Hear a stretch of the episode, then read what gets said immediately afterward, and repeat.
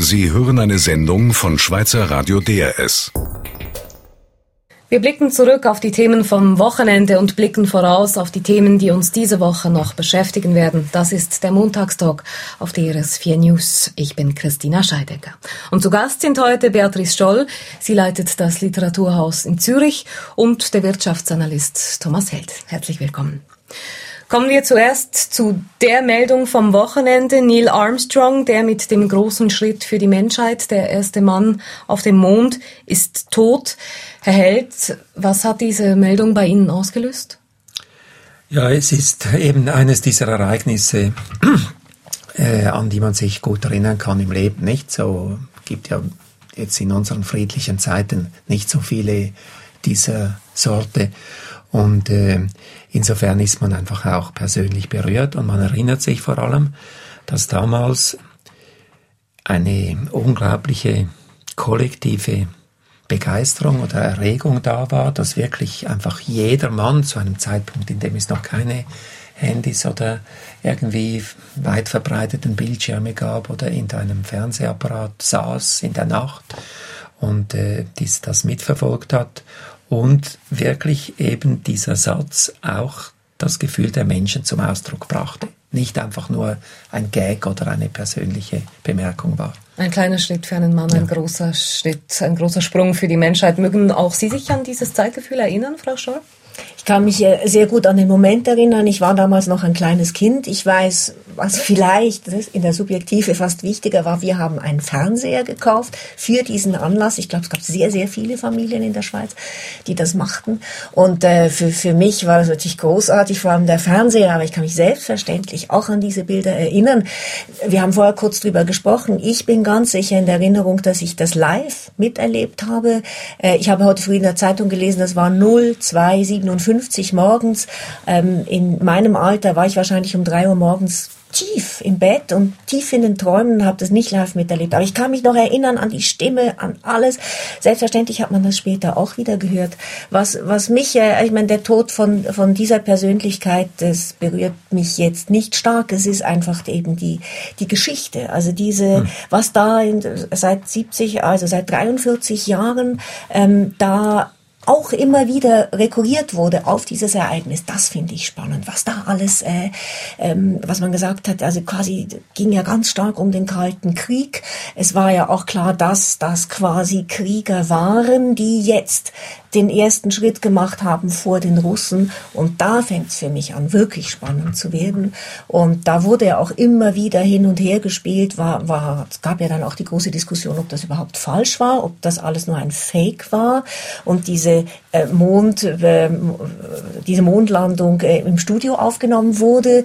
Es gab ja quasi diese Theorien. Und äh, da ging es eben darum, wer ist stärker, wer ist größer. Diesen, dieser Machtkampf zwischen Kommunisten und ähm, Liberalen, das, das fand ich sehr, sehr spannend und den habe ich immer mitverfolgt. Neil Armstrong hat ja selber auch gesagt, dass äh, die Amerikaner, dass er das, dass sie das nie geschafft hätten ohne die Russen, weil eben dieser Wettlauf ähm, da bestanden hat. Und Neil Armstrong war ja eigentlich eine, der sich nur sehr wenig öffentlich geäußert hat, der sehr zurückhaltend war, hat sich dann aber im letzten Jahr sehr dezidiert geäußert zur aktuellen aktuellen Raumfahrtpolitik USA, der USA, konkret zu den Streichungen, die dort vorgenommen werden.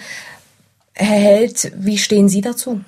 Nein, ich glaube, das ist eigentlich ein wichtiger Punkt, weil wenn man dann nachschaut, oder, dann war, das war 69 und 72 war Schluss. Oder? Mhm. 72 war Apollo 17 und das war die letzte äh, bemannte Mission zum Mond.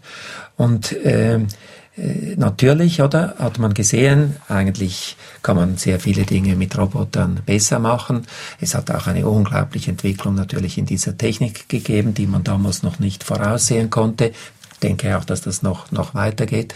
Und trotzdem hat es vielleicht damit zu tun, dass heute die äh, sagen wir, eben diese Art Begeisterung oder dieses große öffentliche Interesse nicht mehr vorhanden ist, äh, nicht mehr in diesem Maß vorhanden ist, auch wenn das äh, wahnwitzige Ingenieurleistungen sind, die jetzt gerade mit dem Marsmobil gemacht wurden, einfach also unvorstellbare Wahnsinn. Komplexität, äh, äh, Berechnungen oder trotzdem nicht diese Begeisterung, weil keine lebenden Menschen mehr da involviert sind.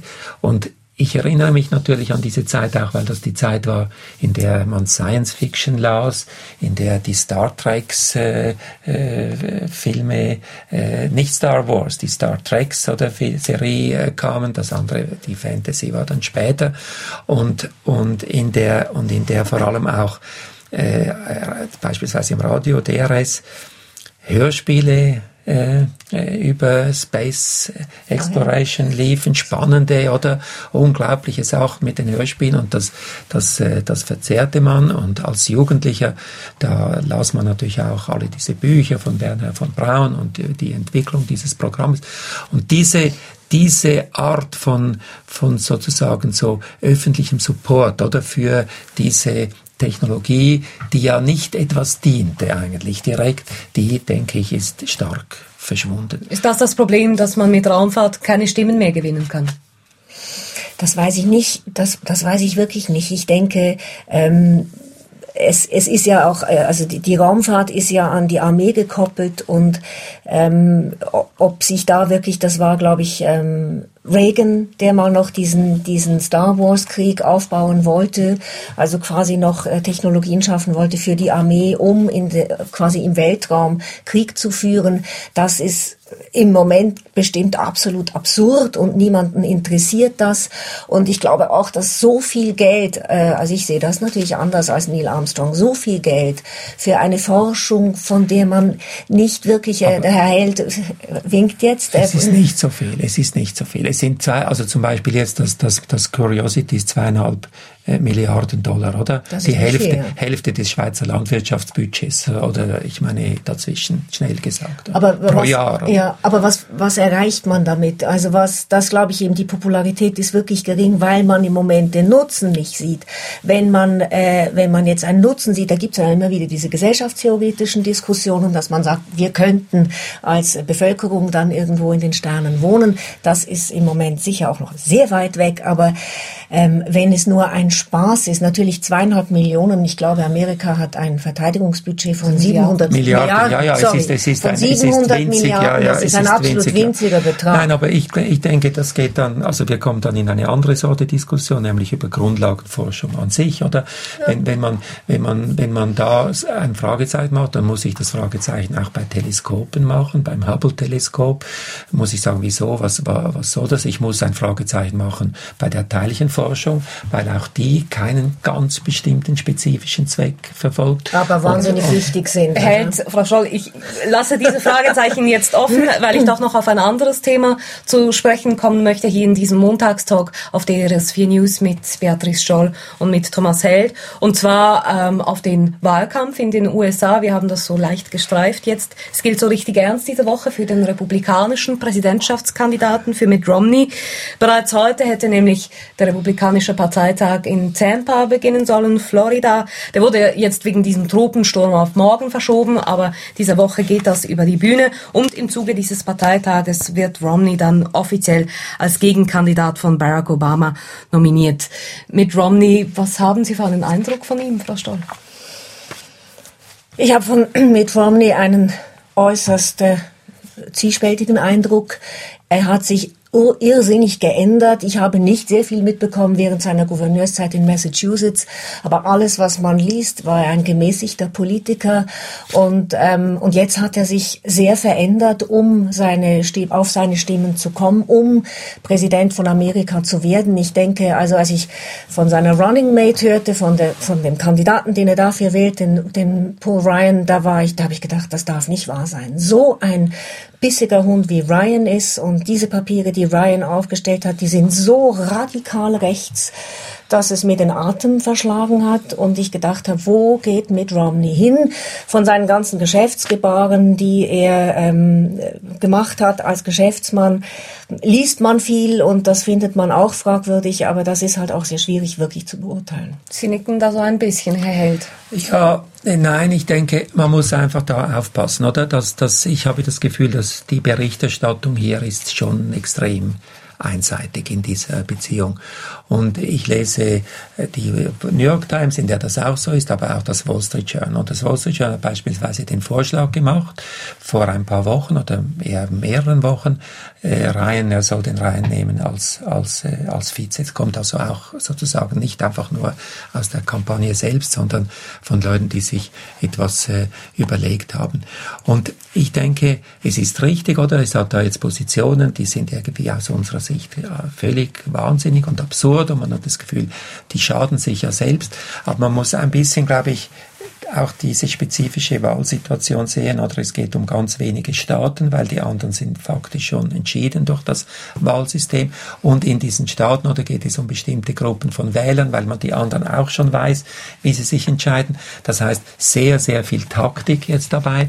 Und auch wenn das stimmt, was Sie gesagt haben, jetzt mit den Positionen, muss man doch sagen, dass Romney irgendwie ein vernünftiger Mensch war bei dem, was er bis jetzt gemacht hat. Und wenn man das Feld vergleicht, oder bei den Republikanern, das vorher in den Primaries war, dann kann man doch sagen, dass ein relativ vernünftiger Ausleseprozess war mit jemandem, der äh, irgendwie dieses Amt begleiten könnte, während andere dort dabei waren, wo man sagen musste, das ist irgendwie nicht denkbar. Da bin ich einig mit Ihnen, nur muss ich sagen, ich weiß nicht, wie vernünftig ein Mensch ist, der zum Beispiel die Gesundheitsreform selber durchgesetzt hat oder mitgetragen hat in Massachusetts und kaum wird er Präsidentschaftskandidat, verliert er sämtliche Bindung an diese Reform, verteufelt sie, sagt, sie ist schlecht und sagt vor allem auch, er will das nicht mehr für sein Volk. Ich habe heute früh in der Zeitung gelesen, Eisenhower hatte die Gesundheitsreform, die Roosevelt durchgesetzt hat, sein Vorgänger, Vorgänger, Roosevelt war der Vorgänger von Eisenhower, hat gesagt, daran wollen wir nicht gehen, das ist eine gute Sache, auch wenn er sie nicht vertreten hat. Romney macht jetzt nur noch Kampagne, er setzt nur noch auf Wählerstimmen und das finde ich nicht vernünftig. Nein, nein, das ist, das ist alles. Was, was, was ich mich einfach frage, ist äh, dieser Rechtsrutsch, vor allem auch in gesellschaftlichen Fragen. Ist das nicht kontraproduktiv? Müsste der Wahlkampf nicht mehr in die Richtung laufen, der Wirtschaft geht es schlecht, ähm, Obama ist schuld so in diese Richtung und diskutiert werden jetzt aber vor allem auch gesellschaftliche Fragen. Ich glaube, das andere wird schon sehr stark diskutiert. Und das ist ja auch der, der, der springende Punkt, nicht? Dass, dass äh, auch in dieser Gesundheitsgeschichte natürlich ist das richtig, was Sie gesagt haben. Und es ist extrem opportunistisch, oder, von Romney, wie er sich in dieser Beziehung fällt. Aber der Punkt ist eben, dass auf der anderen Seite keine Lösungen da sind oder Vorschläge da sind oder wie man kostenmäßig diese Dinge in den Griff kriegen kann. Und das ist einfach eine große Schwäche sozusagen des anderen Lagers. Und diese ganze Aufbruchstimmung und Hoffnung, oder, die damals verbunden war und die ja dann auch eigentlich zum Sieg geführt hat, die ist nun einfach weg und das kann man nicht nur der Krise zuschreiben. Nein, aber was, was ich auch, ich meine, Sie sprechen jetzt die Staatsverschuldung an, die ja absolut wahnsinnig ist in den USA und äh, da, da gebe ich Ihnen recht. Natürlich muss man gucken, dass die nicht ins Uferlose läuft, aber mit den Punkten, die die, äh, die, die Konservativen vorschlagen, um die Staatsverschuldung in den Griff zu kriegen, bekommen sie sie mit Garantie nicht in den Griff. Und ich denke, da müsste man doch ansetzen. Da muss man sagen, okay, ich finde, ähm, ihr läuft in die Staatsverschuldung und äh, wir haben aber Punkt eins, zwei, um das aufzufangen. Das tun sie nicht und das finde ich die Republikaner, das finde ich sehr traurig. Der Wahlkampf in den USA wird auch in den kommenden Wochen und Monaten noch einiges zu reden geben. Zu reden gegeben jetzt hat er im Montagstalk mit Beatrice Stoll, der Leiterin des Literaturhauses Zürich und dem Wirtschaftsanalysten Thomas Held. Mein Name Christina Scheidecker. Sie hörten eine Sendung von Schweizer Radio DRS. Mehr Informationen auf drs.ch.